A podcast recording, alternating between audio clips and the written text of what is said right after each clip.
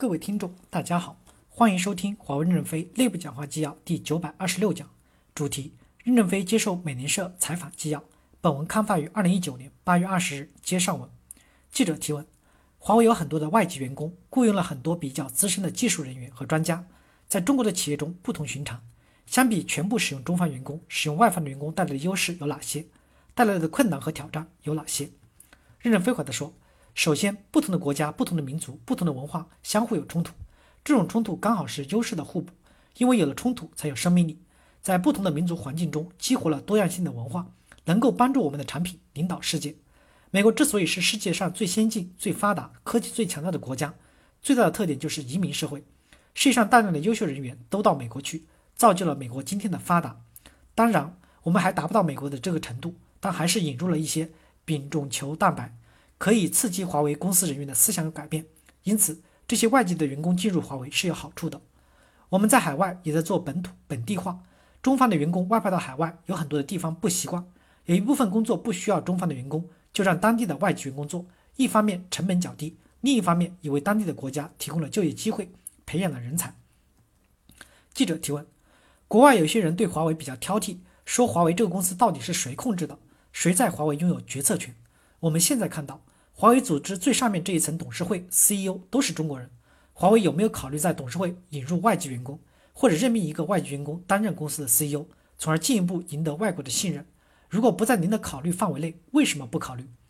任正非回答说：首先，外籍员工必须要具备这个能力；第二，外籍员工必须在华为工作工作二十五年，从基层一层层的升上来，才能了解整个公司的结构。有些西方公司的 CEO 像走马灯一样换，换几次。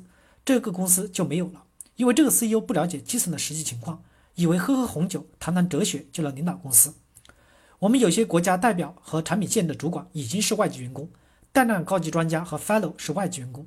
当然也欢迎你们给我们推荐 CEO、董事长的人选，可以先派到非洲去，到科罗摩岛上去一人一厨一狗的锻炼，再到有地些地方进行技术的锻炼，完全知晓华为的业务，将来也有可能上来。为什么现在很多的西方公司搞不好？因为西方公司的董事会是到处选人，选的这个人很厉害，来了到处拿杠杆撬一撬，把产品放大了很多，卖不出去就降低价格，可能就把公司卖死了。所以，我们强调领袖在内部选拔，包括三万外籍员工也在选拔之列。记者提问：如果华为要去任命一个董事会成员或者 CEO 层级的外籍，会导致中国共产党给华为带来麻烦吗？从政治角度来看，会改变华为的性质吗？您认为任命外籍高管对华为来说是一个阻碍吗？任正非回答说：“绝对不会。我们在海外设立的一些本地的董事会，大部分成员都是当地的知名人士。”记者提问：“我们昨天听说您喜欢和员工聊天、喝茶、喝咖啡，也鼓励华为的员工走出去和其他人喝茶、喝咖啡。目前华为已经是一个很大的公司，您仍然继续这么做。我的问题是，您现在和员工交流时，有没有员工因为美国的压力而对华为的未来感到担心，还是大家都没有感到担心呢？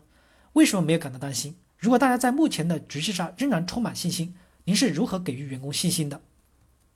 任正非回答说：“首先，不是我给他们信心，而是他们从自己的工作中感知未来我们可能的成功，充满了信心。我们不可能像牧师一样给员工布道，让他们相信我们的故事，而是他们在自己的实际工作中看到了希望，能给公司做出大贡献。